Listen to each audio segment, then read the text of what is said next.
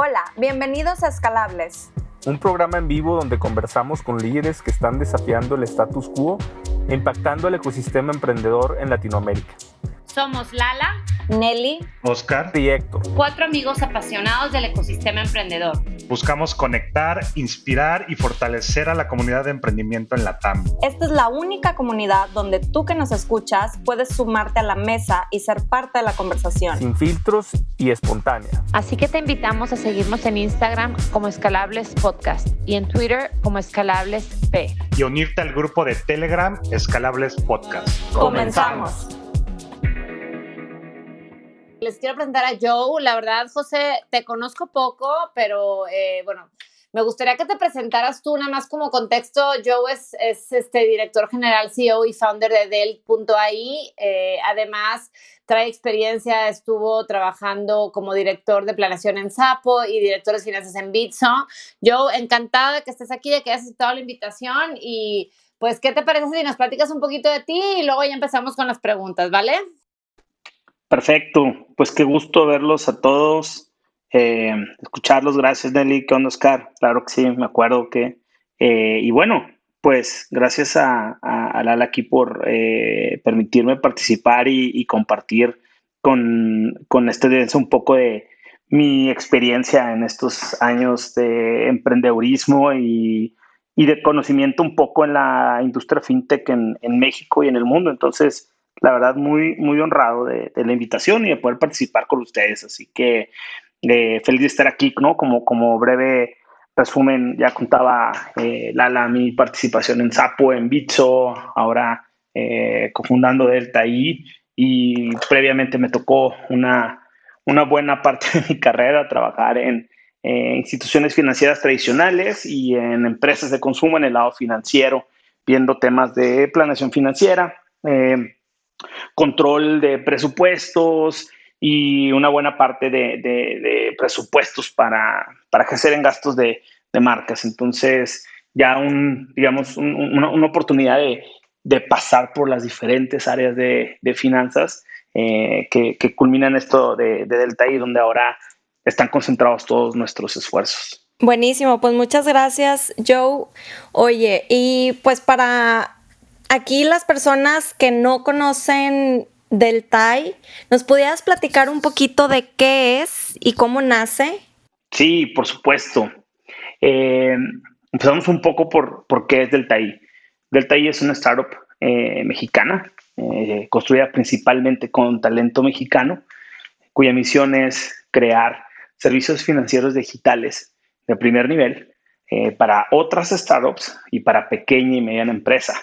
Eh, ¿Por qué estamos haciendo esto? Hemos visto que eh, lanzar un negocio, como muchos de los emprendedores que veo aquí, reconozco varios, varios nombres y varios perfiles y supongo que muchas de las personas que no conozco también han experimentado lo complicado que es emprender eh, y a veces particularmente en Latinoamérica un poco más.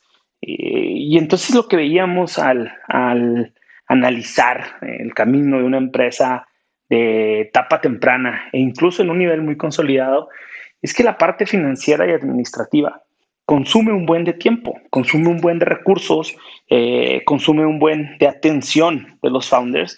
Y si tú piensas, por ejemplo, en empresas grandes, normalmente tienen un equipo muy robusto, eh, que fue donde me tocó participar en mis primeras eh, etapas de, mi carrera profesional. y así como tiene un equipo de marketing, de operaciones, producción, siempre hay una área financiera eh, cuyo objetivo es eh, cuidar todos los frentes financieros de la empresa, desde la planeación, gasto, tesorería, contabilidad, responsabilidades fiscales, responsabilidades regulatorias. Eh, y digamos que en estos lugares, pues cualquier situación que tiene que ver con el tema financiero y regulatorio, lo ve este equipo. pero cuando te pones a pensar en, en un emprendimiento o una pequeña y mediana empresa, tiene normalmente el mismo grado de responsabilidad de planear, de hacer contabilidad, de tener que lidiar con servicios financieros, pero no tiene un equipo tan grande como una empresa consolidada. Entonces hay un poco de desbalance entre las tareas y, pendientes y ocupaciones que tiene una empresa eh, pequeña y los recursos con lo que cuentan. Y entonces lo que sucede es que los emprendedores terminan aprendiendo a administrar detalles muy operacionales que no necesariamente forman parte del core o del núcleo de su negocio. Y pensamos que esto es una distracción innecesaria y andar aprendiendo un montón de cosas de, de finanzas, del SAT, no necesariamente es el mejor uso del tiempo de los emprendedores en todos los casos. Eh, entonces, al, ver esta disparidad entre las obligaciones y los compromisos, responsabilidades que tiene una empresa de etapa temprana eh, y los recursos con los que cuenta, eh, claramente había una oportunidad para definitivamente ayudar al mercado emprendedor. Y mm, por otro lado, las ofertas que veíamos, eh, tanto bancarias como financieras, como incluso otras compañías de tecnología financiera, no estaban todavía enfocadas en, este segmento, eh, que sin duda para mí eh, urgía, ¿no? Urgía servicios y productos financieros de esta calidad y de este nivel. y entonces comienza así un poco la idea detrás de Delta I, de poder proveer de estos servicios, de los cuales cuando a mí me tocó estar al otro lado de la mesa, me hubiera gustado tener cuando era administrador o gerente financiero o director de finanzas, eh, esas herramientas con las cuales yo hubiera eh, a lo mejor sido más rápido, más eficiente, hubiera tenido un enfoque en, temas más importantes para la compañía, se volvían ahora como el, la guía o los principios rectores de la creación de nuestro producto. Y por otro lado, eh, ahorita te cuento un poco de dónde viene el nombre, ¿no? Pero ahí te, te voy contando de, de qué es y de dónde viene esta historia.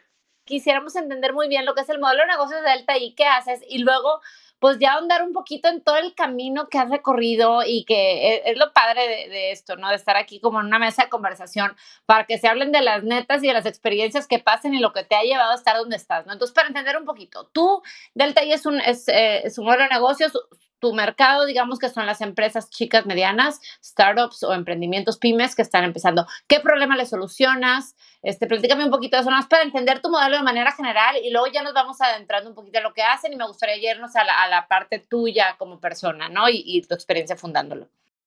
Sí, por supuesto. Em, el producto principal, o a lo mejor uno de los más fáciles de reconocer en el mercado que tenemos, la primera cosa que decidimos solucionar, eh, es la tarjeta de crédito corporativa. Eh, encontramos varios pains comunes, varias, eh, digamos, necesidades constantes en las empresas, que una de ellas es cuando es una empresa, no te dan una tarjeta de crédito hasta después de dos o tres años de operación. lo curioso es que posiblemente es cuando más lo necesites para comprar servicios en línea, para hacer publicidad.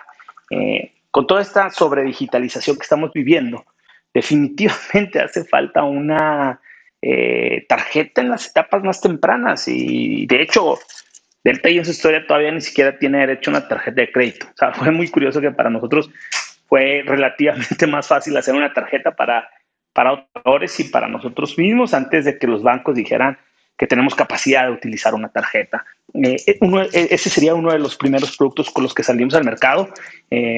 posiblemente fuimos la tarjeta, la primera tarjeta de este tipo en el país y con base en este conocimiento y el relacionamiento con los clientes, el cual tratamos de tener lo más, eh, lo más cercano posible, lo más seguido, eh, estar muy al pendiente de sus necesidades, nos fuimos dando cuenta de otras áreas en las que podemos ser de utilidad.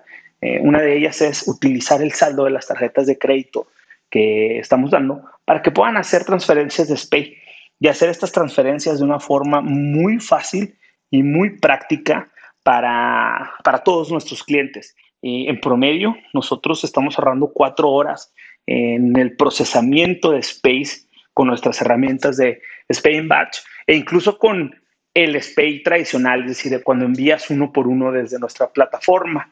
Eh, y después de eso lo que agregamos fue funcionalidades para poder compartir esta plataforma con los miembros de tu equipo sin perder el control. Entonces, en Delta puedes crear usuarios con diferentes roles y responsabilidades a nivel administrador, superadministrador o usuario y modificar los límites de crédito que quieres que utilicen desde la plataforma central sin tener que llamar a nadie, sin tener que ir al banco.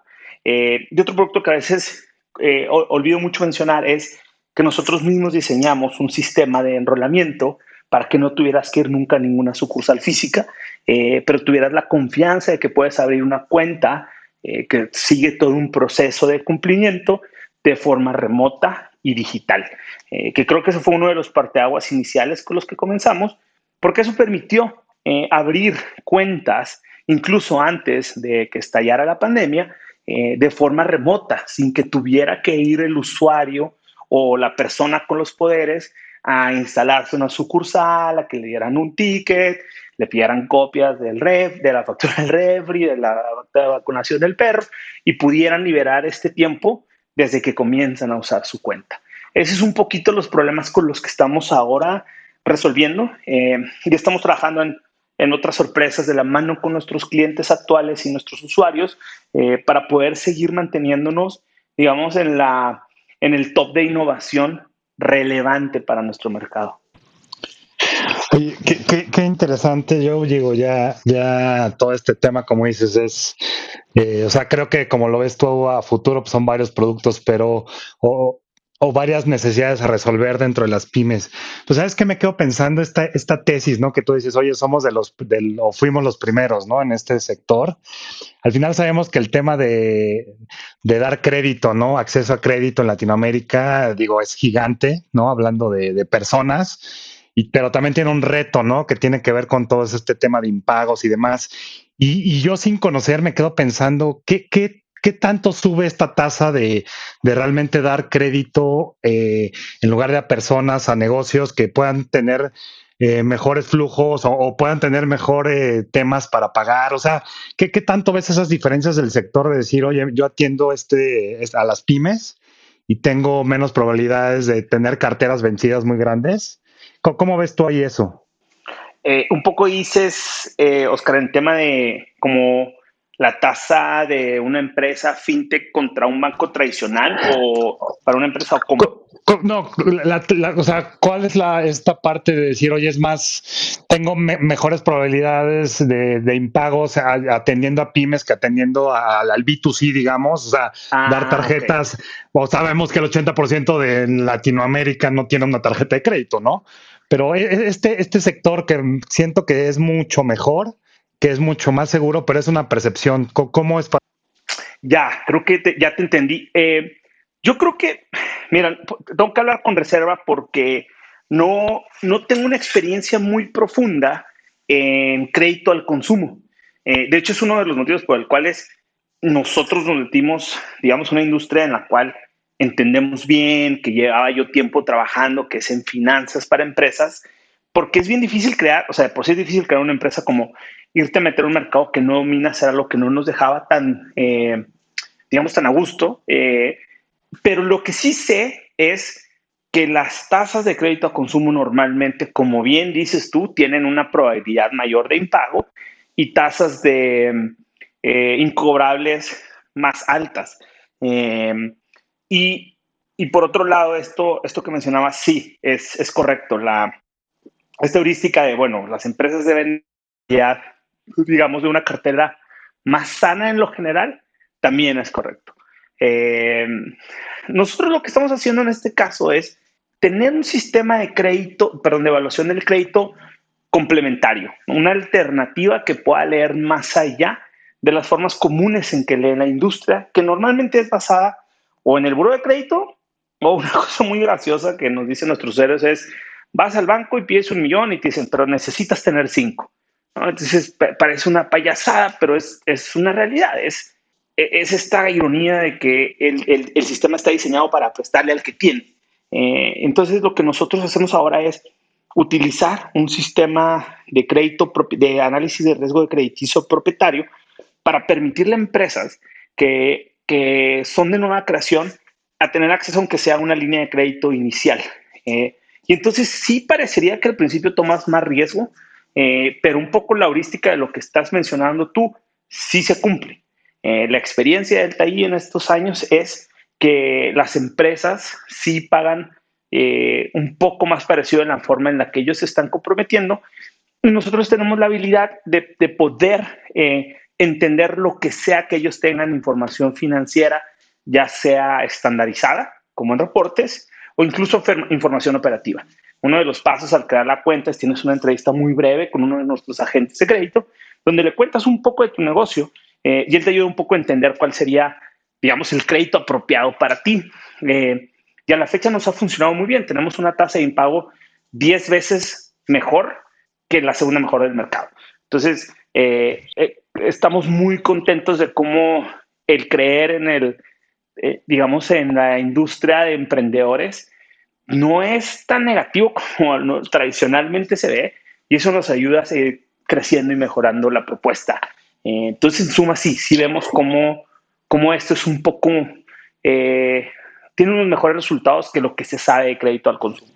Totalmente, eh, lo, lo, veo, me parece increíble porque justo digo ya los que nos han seguido, eh, tuvimos a Manolo, ¿no? De Fair Play y justamente yo cuando conocí el modelo que Manolo me contó, era la misma percepción, ¿eh? Este mercado que nadie atendía y que pensaban que era de mayor riesgo, está resultando mejor, como tú lo dices, que, que ir al consumo, ¿no?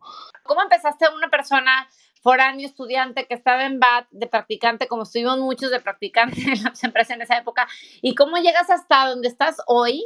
Y luego ya de ahí nos vamos si quieren al Y Combinator porque no se me olvida que es un tema súper importante. Cuando empecé en, en BAT, justo entré en un área como muy, muy heads down, donde todo lo que tenías que hacer era básicamente hacer crunching numbers, ¿no? Te aventaban ahí. Me acuerdo que en BAT hacíamos un millón de facturas al mes y de repente un día me dicen, te toca analizar la cartera y yo, no sé qué es la cartera y, no sé, cómo lo voy a hacer para un millón, ¿no? No tenía ni idea cómo abordar la situación, el, problema que me estaban ahí presentando. Eh, pero yo creo que fue una muy buena escuela para mí. Yo empecé como becario ahí, eh, como practicante, porque, pues la neta, como dices tú, como por hambre, ¿no? Estaba en la escuela y pues no traes lana, en cabeza se, se, va acabando y tus papás así te ven con cara de ya, por favor, acaba, ¿no? Y normalmente la gente empezaba prácticas en el último, que era el noveno semestre, o en el octavo, ¿no? Si eres el más intenso pues yo empecé en sexto, ¿no? Y en parte era porque buscaba ahí que me pagaran la verdad que te dan por becario, lo que fuera. Y por otro lado dije, en lugar de buscar un trabajo en el cual no se relacione mi carrera, pues ya de una vez empiezo. Entonces empecé en sexto, bastante joven ahí. Si era como eh, el niño de, de, la empresa, no sé cómo me dejaban eh, entrar. Eh, y pues yo creo que dijeron, mira, pues mételo ahí a ver si, si nos resuelve algo si no, no va a estorbar, ¿no? y la verdad es que en BAT tuve la oportunidad de pasar por muchas áreas de finanzas. Eso me ayudó mucho a complementar mi perfil. Em, después de estar de cara en esta área que te digo de análisis, donde aprendí un montón, nunca, sabes que nunca pensé que me pasó un poco como la historia del Slumdog Millionaire, que nunca, que de repente un día me tocó hacer crédito como ahora y, y gracias a algo que pensé que nunca iba a volver a aplicar, que era análisis justamente de, de todo este crédito que extendían de, de, un millón de facturas al mes, pues ahora me ayudó mucho a, a, entender cómo funciona el crédito, las mediciones, los cohorts, todo este detalle. Y mm, después de que terminé de hacer prácticas ahí, me ofrecieron ser management trainee eh, y tenías como la súper bendición de, de pasar eh, por todas las áreas de la compañía. Lo que querían era entrenarte para que terminaras siendo en algunos años como director de finanzas o algo así. Eh, entonces, en lugar de tomar un puesto al que aplicabas y a ver si te quedabas, ellos te rolaban por todas las áreas. Me tocó pasar por todo, auditoría, contabilidad, eh, cosas que ni entendía de IFRS internacional, consolidación, pero ya estando ahí, pues terminas como eh, entendiendo, aprendiendo. Fue una, fue una de las como, tuve mucha suerte en poder hacer ese programa de 18 meses de aprendizaje, fue como una maestría eh, laboral. Y después de eso, tenías otra ventaja, que en lugar de buscar trabajo, ellos te decían, escoge. O sea, tú podías escoger tu puesto literal. Eh, y entonces pude escoger un lugar donde yo veía que, que, podía aprender más, que era la parte de planeación financiera de gastos de marketing, que tenía pues, el mayor presupuesto. En aquel momento eran como 1.600 millones de pesos al año. Entonces, pues había un montón de relevancia en, en, todas las negociaciones que hacías. Eh, después de eso me vine, justo por eso me vine a la Ciudad de México, encontré una oportunidad para trabajar en Coca-Cola. Eh, curioso, el que era mi jefe en ese momento es Nacho Álvarez, el que hoy fundó eh, Monipool, que seguramente conoce. Claro, claro. De hecho, aquí lo tuvimos de invitado. Claro, es, es muy amigo. Pues el Nacho, el Nacho fue el que, que me, él regresaba de su maestría en NYU, lo contrataron en Coca-Cola y el Nacho me trajo a Monterrey para acá.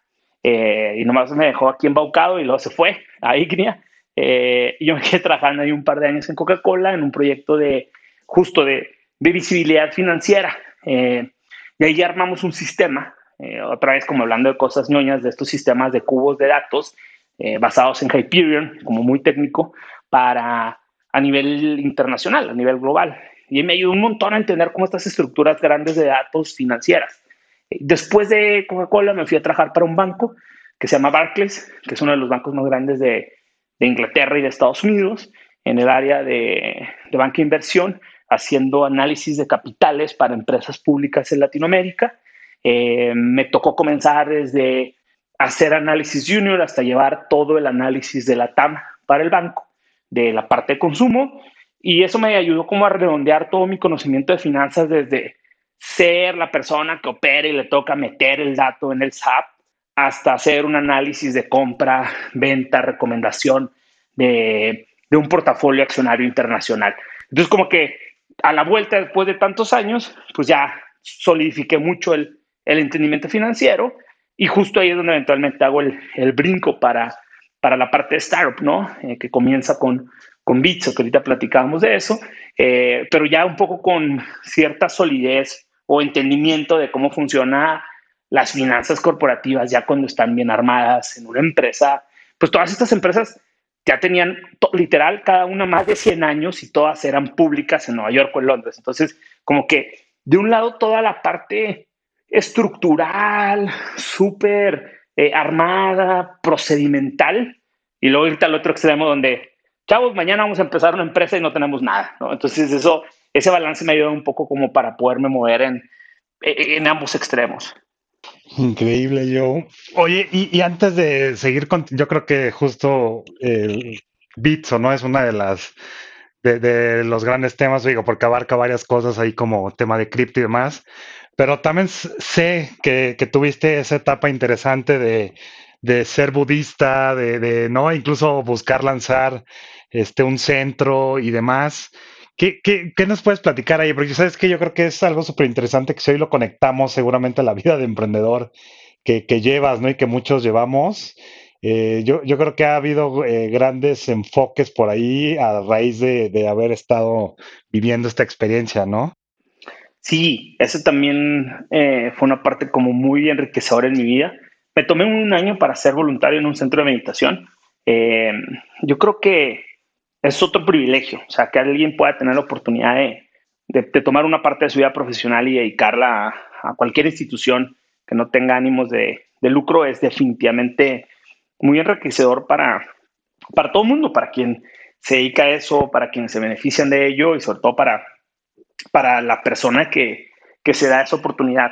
En lo personal, me trajo demasiados beneficios, tanto profesionales, ¿no? Como por ejemplo entender que estos problemas que existen, de los que hablaba al principio de la conversación, eh, existen para todas las compañías, no solo para las compañías privadas.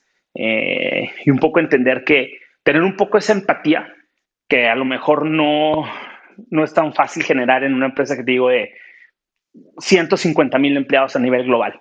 Irte a un lugar donde sobreviven de eh, cooperaciones voluntarias y, y donde el tema administrativo es totalmente ignorado, te ayuda a poner en perspectiva la necesidad que hay de, poder apoyar a cientos de proyectos que están empezando.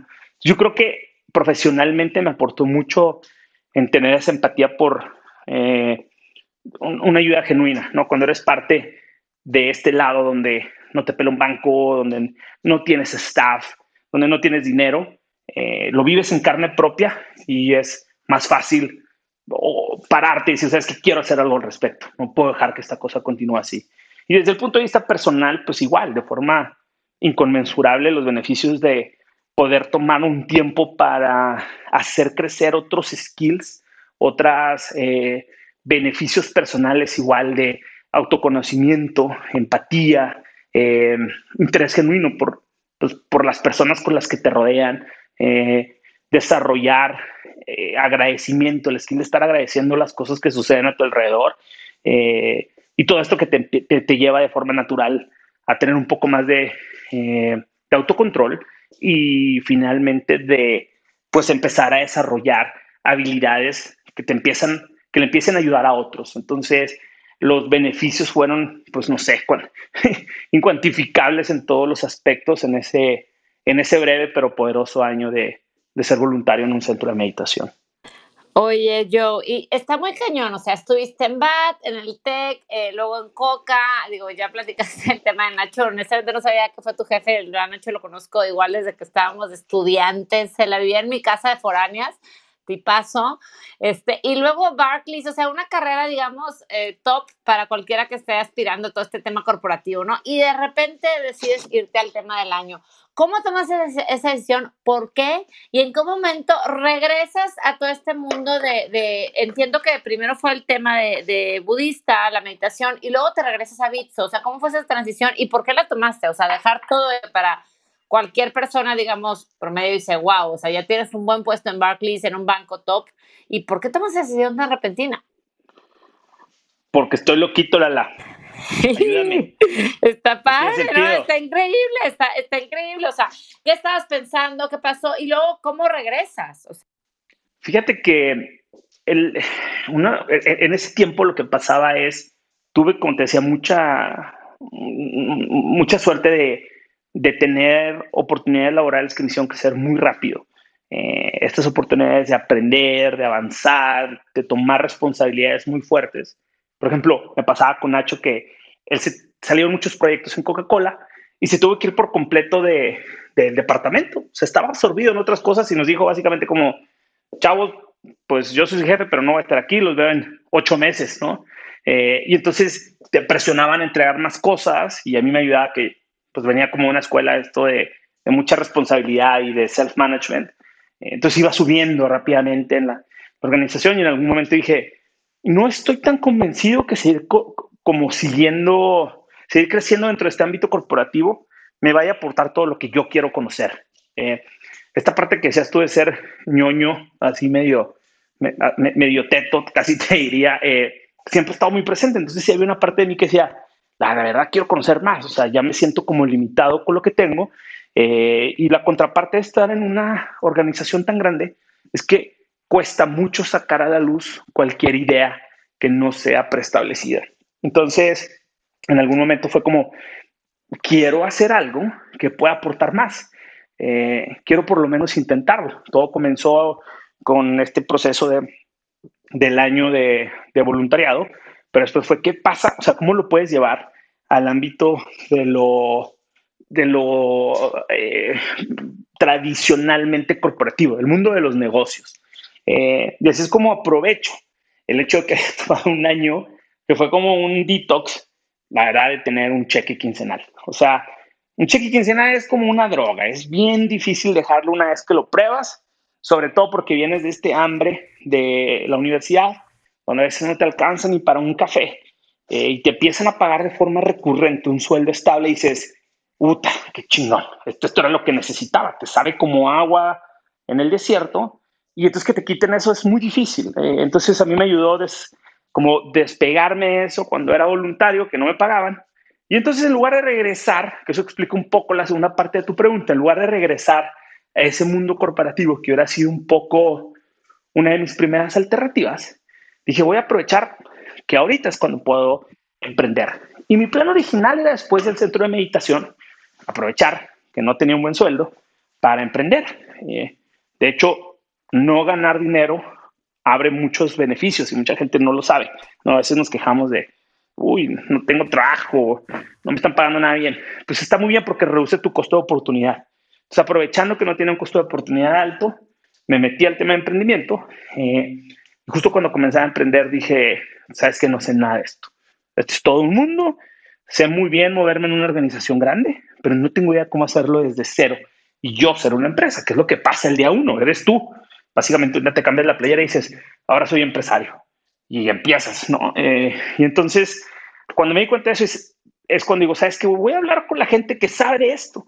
Y también hubo, hubo un regio y un chilango, parece chiste, pero que que eran dos de mis mejores amigos. Uno seguro lo conocen, que también ya estaba aquí, se llama Pato Bichara. Total, eh, aquí lo tuvimos al buen pacto.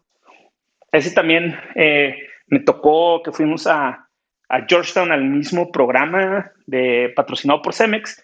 Entonces ahí nos fuimos haciendo como conocidos y eventualmente amigos. Eh, y él todavía no empezaba Collective Academy.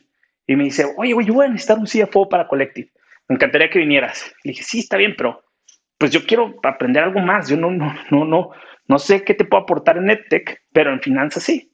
Y me, me, dice, bueno, explícame un poco lo que vas a hacer. Le explico lo que yo quería hacer. Yo quería entrar a FinTech y hacer eh, como este concepto de wallet, pero que no tuviera tarjeta y que pudieras pagar todo lo que pagas en México en cash, pero pagarlo entre celulares. ¿no? Una idea muy, a lo mejor no estábamos listos para hacer eso. No, no solo el mercado, yo no tenía una idea de cómo hacerlo, ¿no? Y me dice, ¿por qué? medio entiendo tu idea y siento que, le, que, que, que, tengo que presentar a alguien. Eh, tengo un amigo que está haciendo algo parecido, yo no lo entiendo, pero tú lo vas a entender bien. Eh, su compañía se llama Bitso, tiene que ver con Bitcoin y pues conozco al CEO porque es mi cuate de la maestría. Pues, ¿Te interesaría conocerlo? Yo, pues sí, lo que me cuente qué está haciendo. Me fui a comer con Daniel. Eh, en ese tiempo Bitso era los tres co-founders y como seis empleados. Eh, y entonces empezamos a platicar. Y dije, estos chavos están empezando, eh, ya tenían dos años, esto fue en 2016, eh, y todavía eran seis empleados. Entonces dije, este es el momento como perfecto de aprender a alguien que ya tiene experiencia en algo que yo quiero hacer, que es de tecnología financiera, pero que también pueda aportar, porque ellos necesitan, al ser una entidad financiera, necesitaban hacer mucho orden en sus finanzas. Y yo me sentía con la capacidad de, pues, de ordenar, ¿no? Eso. Entonces, eh, se abre esa oportunidad y ese es conmigo, ¿sabes qué? Ahorita no estoy listo para hacer yo el emprendimiento al 100%, pero aquí puedo tomar una dirección entera, que era la dirección de finanzas. Que claro, primero solo me dirigí a mí, ¿no? Como un perro que agarra su correa y va, se va paseando solo. Eh, pero en un momento se vuelve lo que es ahora, una empresa de más de 350 personas. Eh, y a mí me tocó verla como un poco salía de, de ser 6, 7 empleados a ser 70, 80. Eh, entonces eso me ayudó mucho para entender cómo funcionaba una empresa de tecnología financiera en etapa temprana y yo desde un principio admiraba mucho lo que hacía, ¿no? Y ahora ver lo que han logrado, pues siento que fue la mejor apuesta que pude hacer entrar a Bitso. Entonces fue un poco la historia de cómo salgo del mundo corporativo y cómo regreso, pero, pero a través del startup, empezando desde prácticamente cero. No cero, ¿no? Porque yo llevaba un par de años, pero sí en un departamento que a mí me tocó crear desde la nada. Buenísimo, Joe. Y la verdad lo que comentas eh, es bien padre y es bien interesante porque pudiste probar los dos mundos, tanto el mundo corporativo como ahora lo que viene siendo las startups, y, tomar lo mejor de, de ambos mundos, ¿no? Por así decirlo. Entonces, Tú que ya probaste estos dos mundos, toda la trayectoria Godín que ya llevas, la vida corporativa, el, estar en una, en startup, eh, en ese momento que Bitso, que ahorita pues ya es mucho más grande, y en Sapo también que pasaste eh, posteriormente, y luego emprender Delta I, ¿qué, ¿Cuál, ¿Cuál ha sido tu mayor aprendizaje en todas estas empresas antes de emprender? ¿Y qué fue lo que tomaste de ambos, pues de ambos mundos para poder construir Delta I? Sí, buen punto. Eh, mira, yo creo que el mundo corporativo aprendí un montón. Eh, aprendí cómo, cómo hacer eh, políticas generalizadas, cierto nivel de orden, transparencia para los accionistas, eh, transparencia para tu, equipo colaborador, eh, comunicación de las estrategias. Eh, aprendí, digamos, un poco cómo se ve ver una organización una vez que está en un tamaño suficientemente grande para ser global. entonces creo que de ahí aprendí un montón y también cómo, cómo yo, digamos, comportarme profesionalmente, es decir, cómo, cómo tener ownership de un problema, cómo resolverlo en tiempo, cómo hacer self-management, eh, cómo poder presentar un cambio ¿no? en una organización que parece que, no, que es imposible de mover.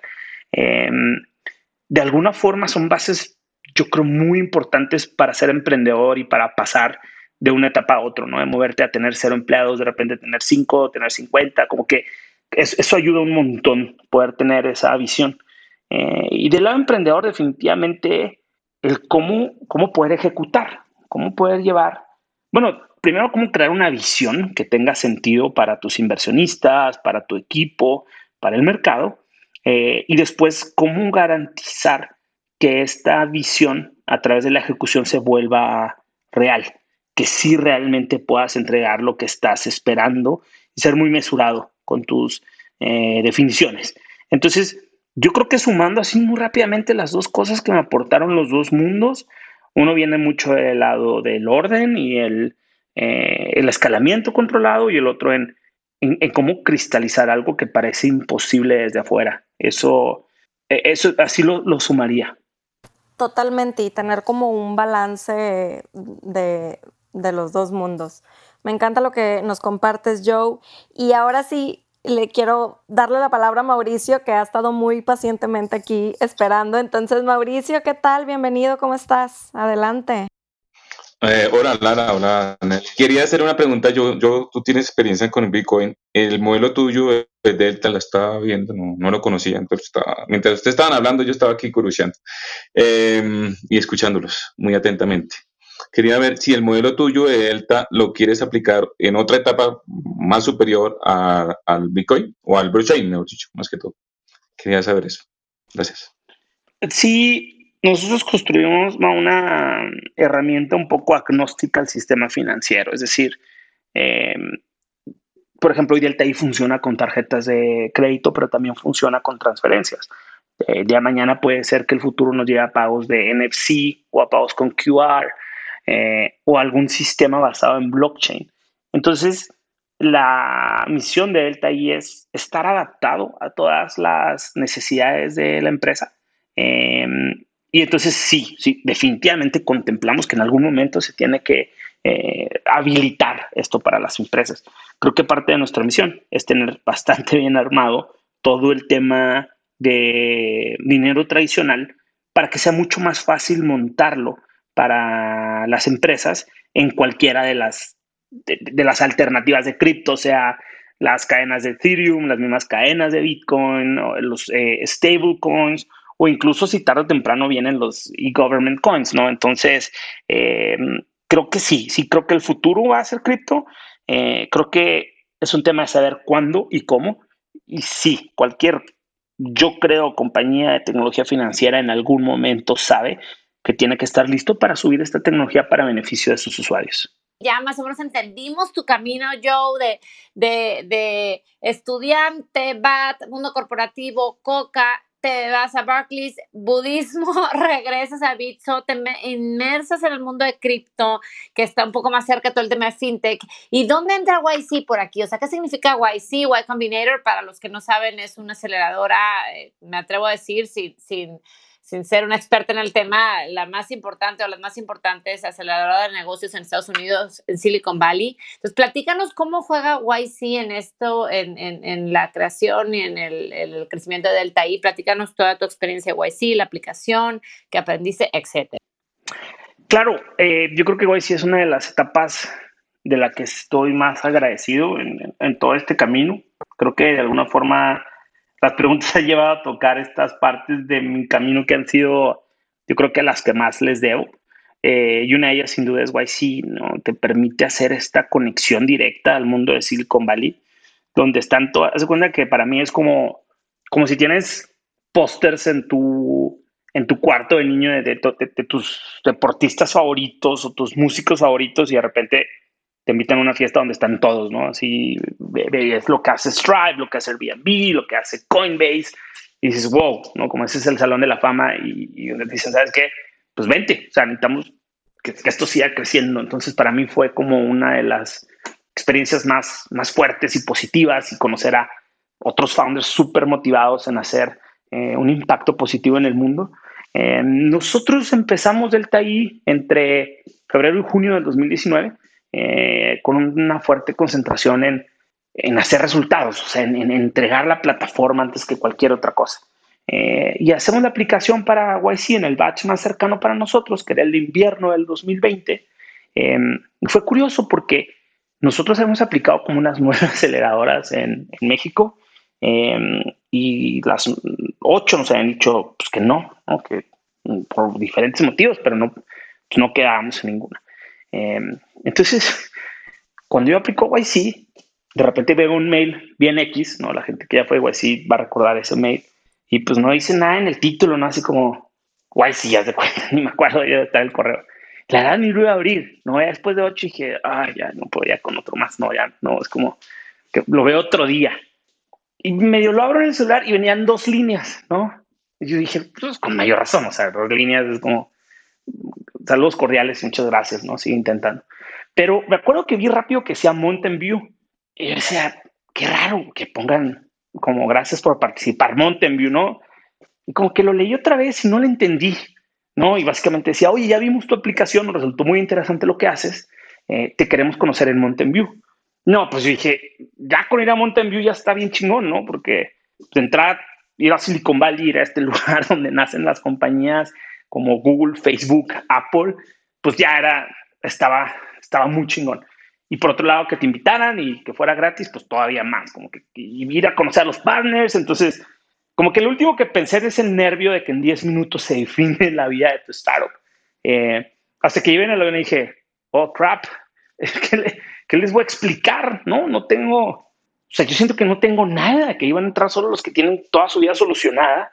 Eh, y sí me da un poco de preocupación que no habíamos lanzado y que si bien ya habíamos levantado, la verdad, buena lana, habíamos levantado como más de 800 mil dólares, todavía no teníamos ni un solo cliente.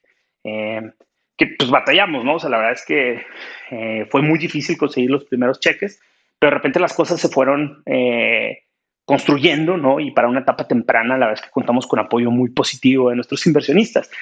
y, y, como funcionaba antes, cambió un poco post-COVID, era simplemente llegabas, tienes una entrevista de 10 minutos con cuatro partners, uno no habla, solo te juzga, su trabajo es juzgar cómo te mueves, qué tanto te interrumpes, eh, si te pone nervioso, ¿no? Y tres partners te están bombardeando con preguntas. Tienes 10 minutos para exponer el caso de tu empresa, no es un pitch, simplemente respondes sus preguntas.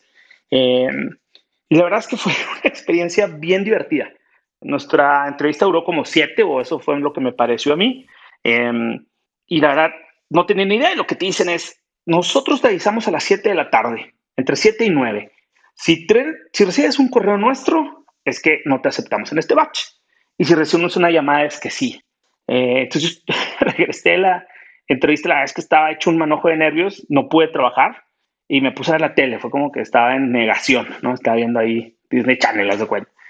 Y se me olvidó, o sea, me funcionó después de cuatro horas, yo ya ni me acordaba, ¿no? Ya estaba así como bien picado viendo a Baby Yoda y de repente suena mi teléfono, una llamada de Skype, yo no puse Skype, y veo que dice el nombre del partner, Dalton, y que era el Head of Admissions, es todavía, y yo así como, ¿qué está pasando? No, ya le contesto y me empieza a decir un montón de cosas, me dice, pues te hablo para decirte que hemos decidido invertir en tu compañía, estoy muy contento, conozco mucho la TAM, eh, yo invertí en Rappi, invertí en Brex, estoy seguro que vamos a hacer cosas enormes. Y empezó, y de repente ella ya no lo escuché. O sea, ya nomás dijo Rappi Brex y yo así como, ah, y te, juro que no sé qué dijo, como por un minuto, hasta que se dio cuenta que yo no estaba diciendo nada y me dice como, bueno, después hablamos, muchas gracias, bye.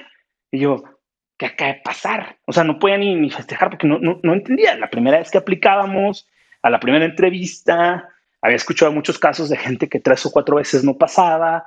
Yo conocía compañeros emprendedores con compañías que yo veía muy consolidadas que no habían pasado. Entonces, como que estaba un poco en shock, ¿no? Y, la verdad es que fue, yo creo, una gran experiencia, no solo el proceso de entrevistas, sino los tres meses posteriores, en los cuales no existe nada que no esté documentado, todo lo pueden encontrar en Internet y básicamente lo que sucede es, pues te traen en China buscando el resultado. O sea, te comprometes en dos semanas a entregar cosas grandiosas como lanzar, tener tus primeros 10 clientes, eh, tener 100 mil dólares de volumen. Eh, o sea, son cosas como milestones muy grandes y rápidamente ves como hay compañías que no logran nada y otras que sí lo logran, ¿no? Y nosotros que estábamos en medio estábamos como en pánico porque decíamos, ¿cómo? O sea, si fuera imposible, nadie lo haría, ¿no? ¿Y cómo, cómo pasan de cero a 100 mil dólares? Esta gente está loca, pero loca positivamente, ¿no? Como son unos cracks, ¿no?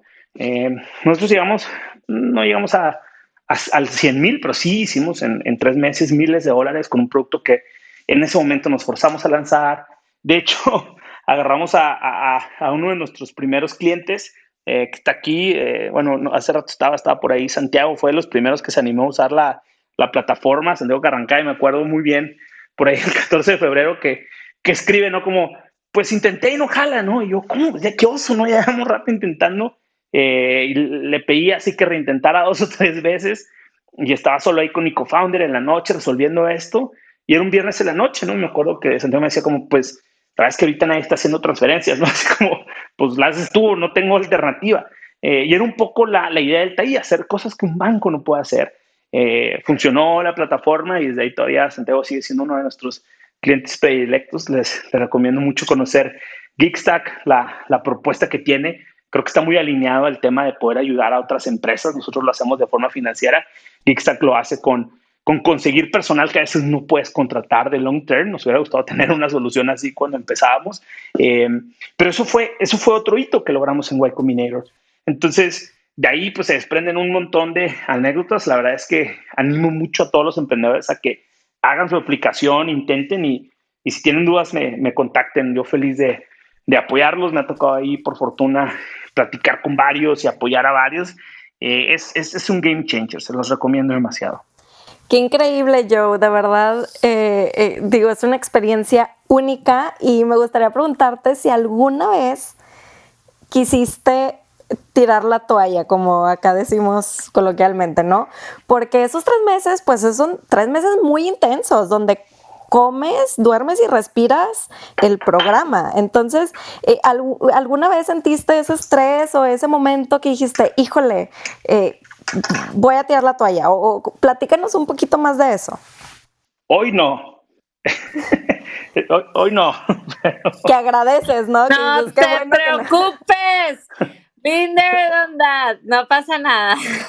Eh, no, la verdad es que, mira, no sé los demás. Eh, a mí me gusta ser muy honesto con este tema del emprendimiento.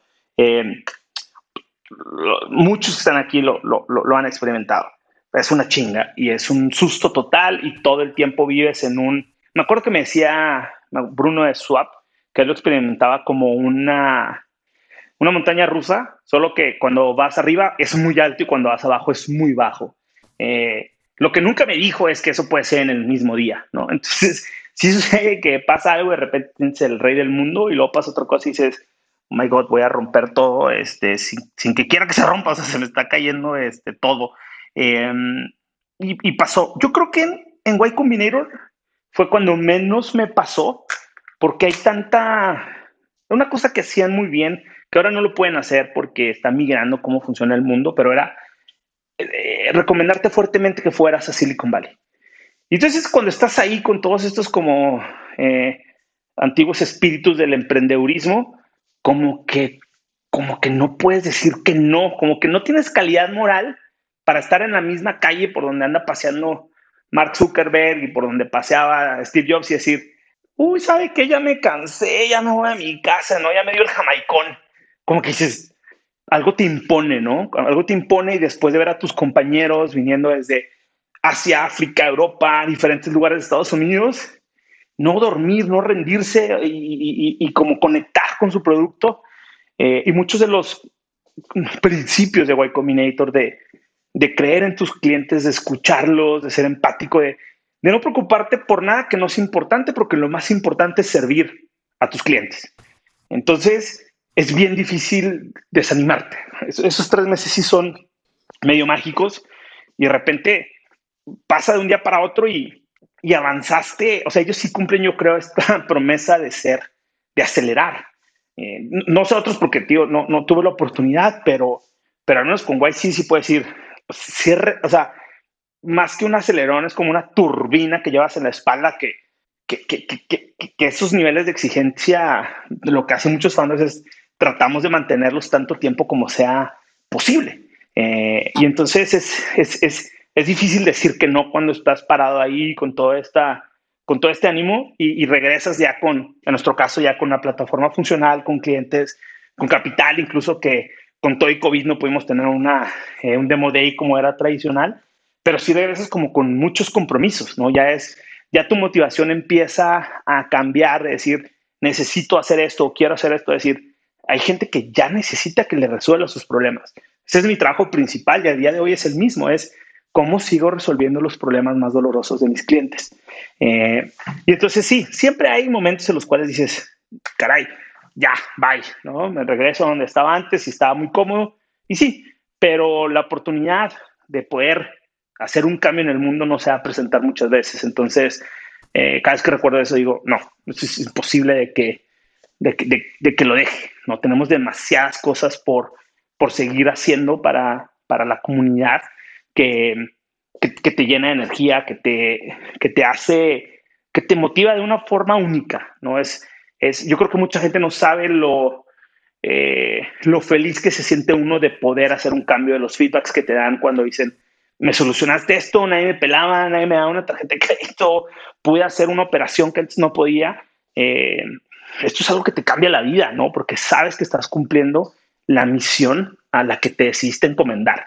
Entonces, eh, sí, para mí YC fue como este, esta chispa que, que nos hizo decir, ¿sabes qué? Nos adoptó Silicon Valley, ahora somos una compañía de Silicon Valley y vivimos con, las, con los beneficios y responsabilidades que esto trae. Me encanta, Joe, que aparte ahí me encanta, ahí es lo padre, ¿no? De esto de, de la sinceridad, ¿no? De que dices, ¿sabes qué? Hoy no, porque claro, o sea, el emprendedor mundo, pues ya cuando te haces medio famoso, famoso y empiezas a salir adelante y te empiezan a invitar a pláticas como estas, a podcast, pues qué fregón. Pero la realidad de emprender es eso. Y como dices tú, en un solo día puedes tener una montaña rusa de altibajos, ¿no? Justo ahora estoy leyendo el, libro que nos recomendaron aquí varias de las gentes que hemos invitado, The Hard Thing About Hard Things de Ben Horowitz. Está buenísimo. Y habla de eso, ¿no? De cuando literal no puedes dormir toda la noche porque tienes que tomar una decisión tan difícil. Este, pero qué increíble que, como dices tú, el tener la oportunidad de cambiar algo y de resolver un verdadero problema eso te mantiene al, día, ¿no? Te mantiene motivado en, seguir, porque definitivamente, pues, eh, pues el camino fácil, entre comillas, pues es el otro, ¿no? El, corporativo, el cheque seguro y todo. Entonces, pues, me, encanta la sinceridad. Wow. Este, si quieres, perdón, Daniel, le comenta adelante. Sí, sí, yo quería saber porque a mí me pasa algo parecido y quería preguntarle a Joey cómo hace para manejar eso. En Colombia, por lo menos, yo, yo intenté aplicar a Y Combinator, tenía una recomendación genial de Sebas Mejía, un montón de cosas, no pasé, pero conozco amigos que entraron y yo tengo 18 años, algunos tienen 20, entraron y es chévere porque obviamente ya vinieron de YC, pasa lo que, lo que tú contaste, se aceleran un poco, aprenden mucho, los invitan mucho a, a muchas cosas. ¿Cómo haces tú y qué ha sido lo más difícil de sobrellevar para no caer, digamos, en esa zona de confort muchas veces de, ok, vengo de YC, entonces me invitan a hablar en tal lado, voy para voy pa Force, voy todos los días para...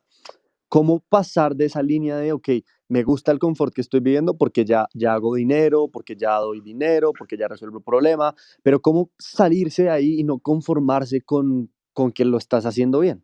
Es una súper pregunta. O sea, yo no sé, o sea, creo que hay varias formas de abordarlo. O sea, yo creo que la primera es, yo cuando voy por primera vez a Silicon Valley, yo me encontré como con la tierra de gente que era como yo, ¿no? que, que, que sí creía en un sueño y que estaba dispuesto a hacer muchísimas cosas para lograrlo. Entonces, de entrada, como que ya me dejé de sentir como solo en esto, como medio, eh, esta, locura, ¿no? que si ahorita estoy medio loquito, a eso me refería como no, ¿por, ¿por qué irte al lado complicado, no? Cuando veo que hay cientos de personas que están reunidas en una zona geográfica pensando en eso, ahí como que conecto con, con un lugar que no es un lugar físico, es un lugar mental, en el cual dices, eh, no estoy dispuesto a rendirme por, por las cosas fáciles, ¿no? Hace, justamente, no les voy a decir de qué película porque todo el mundo se ríe que explico todo con película, eh, pero básicamente un, un, un quote en una película de dibujos animados que decía, si haces solo lo que puedes, nunca vas a ser más de lo que eres hoy. Y entonces, como que eso necesitas tú decidir ser más de lo que eres hoy. No todo el mundo lo tiene y no a fuerza lo tienes que tener. No, no, no te pone en un lugar moralmente superior a los demás. Eh, y eso es bien importante, ¿no? Porque a veces se, mm, ¿cómo decirlo? Se romantiza un poco el tema del emprendimiento. Y hay que decirlo como es, emprender es una chinga bien profunda, bien dura, bien constante y con pocas garantías. Hay, hay, otro, otra imagen por ahí que me gusta mucho, dice, se buscan eh, personas para una gran aventura. Eh, eh, la, chinga es mucha, el reconocimiento improbable y el éxito desconocido. Apúntese aquí. Eso es un poco emprender. La chinga es mucha, el reconocimiento es eh, improbable y, el éxito desconocido. Entonces, si vives a gusto en ese lugar, vas a estar bien. Si estás buscando un éxito, estas cosas, como decías tú, estar en las revistas y eso, yo es algo que conscientemente trato de evitar, porque es otro de los principios sobre los que corre YC, de no perder tu tiempo en esas cosas. Eso mentalmente te distrae. Eh, está muy bien que lo hagan. A ver, emprendedores que ya lo lograron, yo creo que nos están haciendo un favor en el tomar en esas entrevistas porque ahí uno aprende.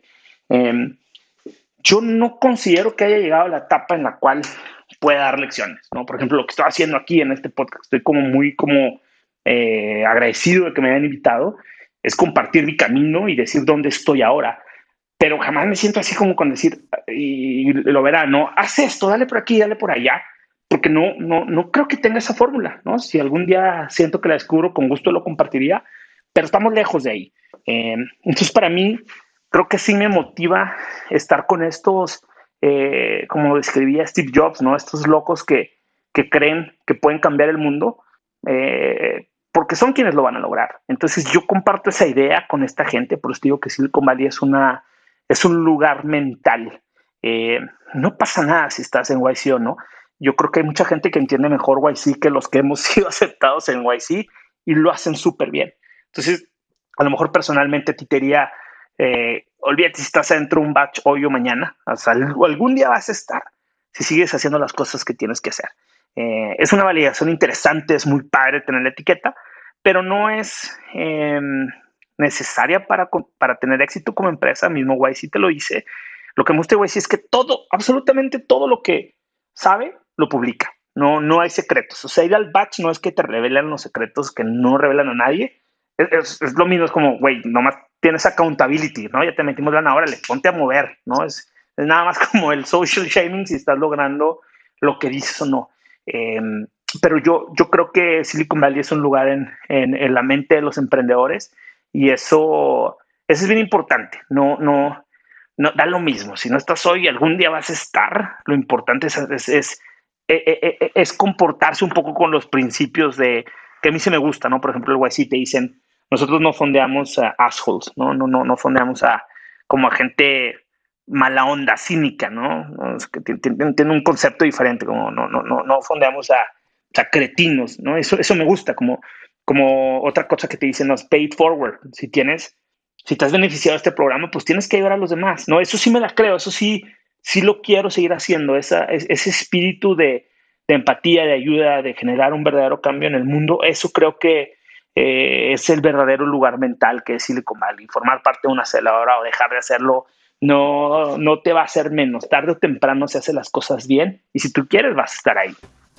Joe, increíble lo que nos compartes, de verdad. Muchas gracias por ser tan transparente, por tu sinceridad y eh, estoy segura que todo esto que nos estás compartiendo es muy enriquecedor para todos los que estamos aquí. Entonces, nuevamente te agradezco por, por tu tiempo y, y quiero abordar otro tema porque veo que ya nada más nos quedan 15 minutos, está buenísima la plática, pero, eh, pues mira, ahorita nos mencionabas que pues YC te abre muchísimas puertas como el conseguir inversión, ¿no?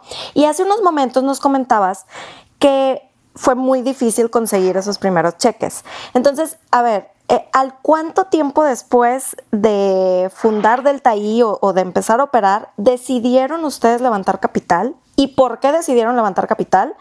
Y, la otra, em, al, eh, digo, si bien entendí ahorita toda la cronología, Delta I es tu primer startup, tú como fundador. Entonces, eh, ¿cómo logras esa credibilidad de tus inversionistas sin tener una experiencia previa como emprendedor?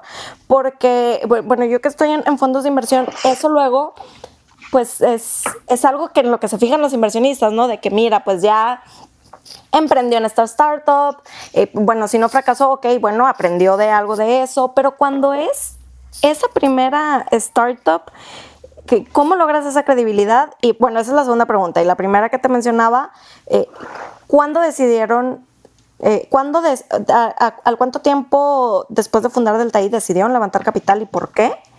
Y, bueno, y, y esto es la credibilidad. Sí, Nelly, yo creo que uno de los puntos más esenciales que tocabas es, o sea, decidir que tu empresa mm, es del tipo que necesita capital o que decide ir por el camino del levantamiento de capital. Eh, para todos los que están pensando en emprender, eso no necesariamente es un requisito. Hay un montón de formas de, financiamiento y de emprendimiento y no todas. Hoy en día está como de moda un poco el VC porque es, muy...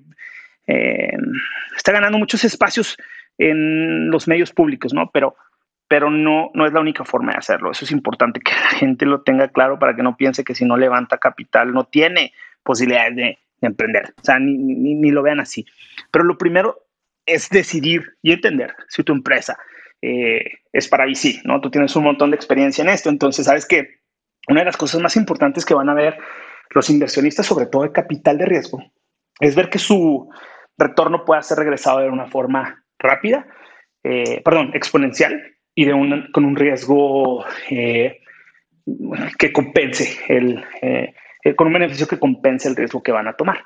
entonces, el, negocio por el que nosotros vamos es un negocio que que, batemos mucho en demostrar al principio lo, lo grandiosa que es la oportunidad, entonces nos costó levantar los primeros cheques. Aunado a que no venimos de ninguna escuela de emprendimiento de Estados Unidos como Harvard, Stanford, eh, Wharton, lo que quieras, ¿no? Entonces como que eso también te va restando puntos. No habíamos emprendido, no habíamos tenido un exit, era complicado. Entonces la, la estrategia que, decidí yo en ese momento hacer y que mi co-founder totalmente entró fue vamos a entregar el resultado antes de levantar. ¿Qué se necesita para levantar una serie, por ejemplo, eh, seed? Bueno, pues tener un producto eh, y que lo use la gente. Pues nosotros hicimos eso en la seed, ¿no? ¿Y qué necesitas a lo mejor para una serie A, ¿no? Empezar a mostrar crecimiento, tracción, ¿no? Y eso lo hicimos como para la seed. Como que tratamos de entregar muchas cosas antes eh, y 100% lo apalancamos en, puro trabajo, o sea, en entregar, en, en hacer sin esperar. Creo que mucha gente a veces pensamos que merecemos el capital nada más porque sí, porque nuestra idea es interesante, porque el mercado es grande, y no necesariamente es así. Eh, entonces lo que quisimos hacer fue cambiar un poco la balanza y de ahí vienen un poco estos aprendizajes que contaba hace rato, decir, ahora estás pensando cómo me va a beneficiar, cómo se va a beneficiar mi empresa, ¿Cómo voy a aportar valor en general? Eh, y, pensar en entregar antes de recibir nos ayudó mucho a poder romper estas barreras naturales eh, que hay en el levantamiento de capital. Entonces, entregar tecnología, entregar eh, señales claras de tracción, de entendimiento del mercado, poder resolver todas las preguntas de los inversionistas o decir, sabes que ya lo resolví, aquí está, te lo puedo mostrar, te lo mando, velo. Yo creo que eso nos ayudó un montón y eso a, veces pienso cuando hablo con otros emprendedores que intentan entrar a YC y me dicen, es que tengo X problema, pero si entro a YC desaparecería. Eh, porque no me aceptaron, me lo pudieron haber resuelto. Es justo lo que no quiere YC. YC no te quiere resolver ese problema. YC puede, sí, y con así un toque mágico puede resolver cualquier cosa, pero ese no es su trabajo. Su trabajo es escoger a la gente que sabe resolver estos problemas, eh, porque es lo que vas a hacer toda tu vida como emprendedor, resolver problemas todo el tiempo. Entonces necesitas tener una habilidad de hacerlo y una pasión por hacerlo. Entonces, eh, buscamos demostrar eso desde un principio en temas de levantamiento. Creo que con eso logramos romper esas barreras que acabas de explicar, que sí son fuertes. Eh, entonces, primero que nada, decidir si tu empresa realmente va por capital de riesgo y si sí, buscar tener algunas de estas ventajas como las universidades que mencionaba, ¿no? un co-founder que lo tenga, eh, tener una experiencia en otra startup, o si no, pues si tú, si tú realmente entiendes lo que estás haciendo, irte directo a mostrar el resultado sería la mejor opción. Buenísimo, Joe. Yo tengo tres preguntas, ¿las puedo hacerte una vez? Sí, dale, y luego nos seguimos con Diego. Sí, no, yo que quería saber cómo, cómo, cómo estás protegiendo tu plataforma contra la ciberseguridad actualmente. La segunda, ¿cómo te benefició la pandemia? O sea, para, o te benefició o te perjudicó en tu, y cómo te ayudó para afianzar en tus clientes. Y la tercera, eh, me imagino que ser confundador con otra persona te ayuda a, mover el morro, ¿no? A, no desfachacer, porque cuando es uno solo que está empujando el tren, es mucho más difícil porque nadie lo está empujando a uno, ¿no? Entonces quería esas tres preguntitas. Muchas gracias, yo. Vale, eh, bueno, responderé concreto para, para, poder dar tiempo ahí a las que faltan. Eh, la primera en temas de ciberseguridad, pues eh, alcanzamos a acumular un montón de conocimiento en las, digamos, en las plataformas de fintech que están basadas en Bitcoin, que, tienen que ser de las más seguras por su naturaleza, que ustedes conocen perfecto, y con expertos en seguridad informática. Que, que, eso conecta un poco con la tercera, ¿no? Mi co-founder tiene un montón de experiencia en temas de ciberseguridad, en inteligencia artificial y en, desarrollo tecnológico. Entonces fue como, nos ha funcionado bastante bien ese lado, ¿no? El tema de, entender muy bien la protección desde un principio. Y juntando ahí con la tercera, pues definitivamente es, eh, es importante contar con alguien para, para, pues para levantar un proyecto de esta, de esta envergadura, ¿no? Eh, ¿Y cuál era la pregunta dos, en medio? La, la, pandemia, que, ¿cómo te benefició? O sea, tú, eh, no sé cuándo entraste tú, si entraste a la mitad de, año a, a Wait Economator o cuándo empezaste a operar, mejor dicho, y cómo te ayudó con tus clientes, porque es que hubieron muchas empresas que le ayudó, sobre todo financieras, que le ayudó suficiente en la pandemia porque todo el mundo estaba encerrado y todo el mundo tenía que hacer digital. Entonces quería saber si te, empujó mucho más o te hizo crecer más eh, la pandemia o te provocó no conseguir más clientes, quería saber punto de vista. Claro, no, pues el tema de la pandemia yo creo que nadie se vio beneficiado, ha sido un tema bastante difícil para absolutamente todo el mundo. Lo que nosotros buscamos es siempre cómo poder resolver lo mismo, nuestro trabajo, ¿no? Cómo poderle resolver a las empresas los problemas que tenían. Eh, yo creo que una coincidencia es que nosotros ya veíamos un mundo digital eh, y lo que la pandemia le hizo ver al mundo es, pues ya hay cosas en las cuales podemos apalancarnos en lo que conocemos digitalmente. Si bien no tenemos todo resuelto, eh, muestra cómo la tecnología puede ayudar a diezmar algunos de estos eh, pues, problemas eh, globales, ¿no? Eh, entonces, solo, aceleró, digamos, un poco nuestra tesis, pero nuestro trabajo es siempre como adaptarnos en cómo podemos llegar a las empresas a lo que necesitan. En este momento fue ofreciendo servicios que no pongan en riesgo su vida, ¿no? Que no tengan que ir a una sucursal, que no tengan que hacer fila, que no tengan que tocar papel, que no tengan que tocar plumas, eh, digamos, las cosas en las que podemos aportar en el tema de pandemia. Gracias Mauricio y Joe por, por las preguntas y respuestas. Diego, ¿qué tal? ¿Qué onda, eh, Lana? Muchas gracias. Eh, buenas noches. Eh, Joe, tengo una duda, quería saber tu opinión. ¿Qué tanto crees que se pueda crecer si sigues una filosofía no tanto de buscar VCs y buscar dar equity, sino más bien, digo, un término que los he oído mucho nombrar. De hecho, creo que Mark Cuban lo, lo recomienda mucho, que es Sweat Equity, que eh, realmente sea puro trabajo entre los founders y el equipo. Eh, pero mi duda es, en tu opinión, ¿qué tan rápido crees que pueda, cre pueda crecer la, la empresa si sigues como esa filosofía o esa manera de trabajar? Yo creo que esto de hacer Sweat Equity o Bootstrap está perfecto. O sea, no necesariamente es la forma más rápida, pero no solo haciendo equity es la única forma de crecer o de hacer un buen negocio. Eh, hay, muchos buenos negocios que, y hay foros donde, hablan mucho de esto, que han demostrado ser muy buenos negocios sin tener que depender, ¿no? Acuérdate que al final, eh, al final, levantar capital es vender un pedazo de tu empresa. Eh, y entonces, no es bueno ni malo, pero sí se puede saber que no es la única opción y no tampoco como glorificarlo o o volverlo como la única alternativa, ¿no? Es, es una, una forma de hacerlo y, y, y, hacerlo sin ello yo creo que también tiene un montón de méritos, si no es que más. Buenísimo, gracias Joe. Julio, ¿qué tal? Buenas noches.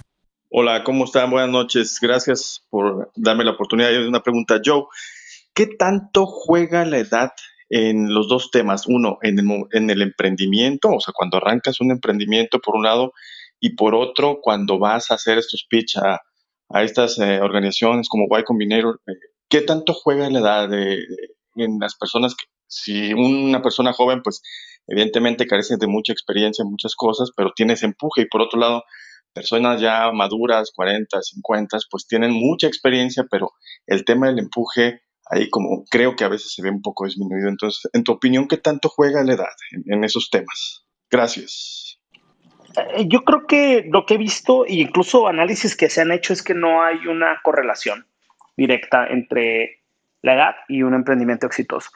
eh, no recuerdo los números por ahí precisos, hablan de una edad intermedia, revela que tiene un poquito mayor de probabilidad, pero hay gente muy joven que alcanza el éxito muy rápido y hay gente que está, si no al final de su carrera profesional, ya muy veterana y que logra también tener este bastante éxito. Entonces, lo que sí sé es que no hay una correlación fuerte.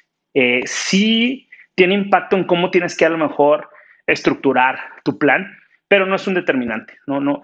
En Y Combinator hay gente, no sé, 16, 18 años y mínimo hasta arriba de 50, como high 50s. No sé si 60, pero a mí se me tocó eh, ya un par de gente que he conocido, que he hablado con ellas, eh, que incluso me los han presentado así como ejemplo y que me han ayudado, eh, que entraron a YC arriba de 50 años. entonces no hay como que ninguna relación conocida de beneficio entre comenzar temprano, sin experiencia y con tiempo, o, tarde con experiencia.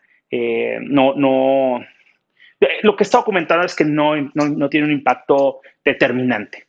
Buenísimo, Joe. Pues se llegó la hora. Agradecerte otra vez, agradecerle a Diego, Mauricio, Daniel y Julio que, y a Bruno, que ya se bajó, pero que se subieron aquí a la mesa de la platiquita buena de, de, de emprendimiento. Joe, en verdad que, que gracias por compartir tus experiencias en esta montaña rusa del emprender. Gracias a todos los que se quedaron ahí abajo en la audiencia. Los invitamos cada miércoles, estamos a las ocho y media de la noche teniendo este tipo de conversaciones.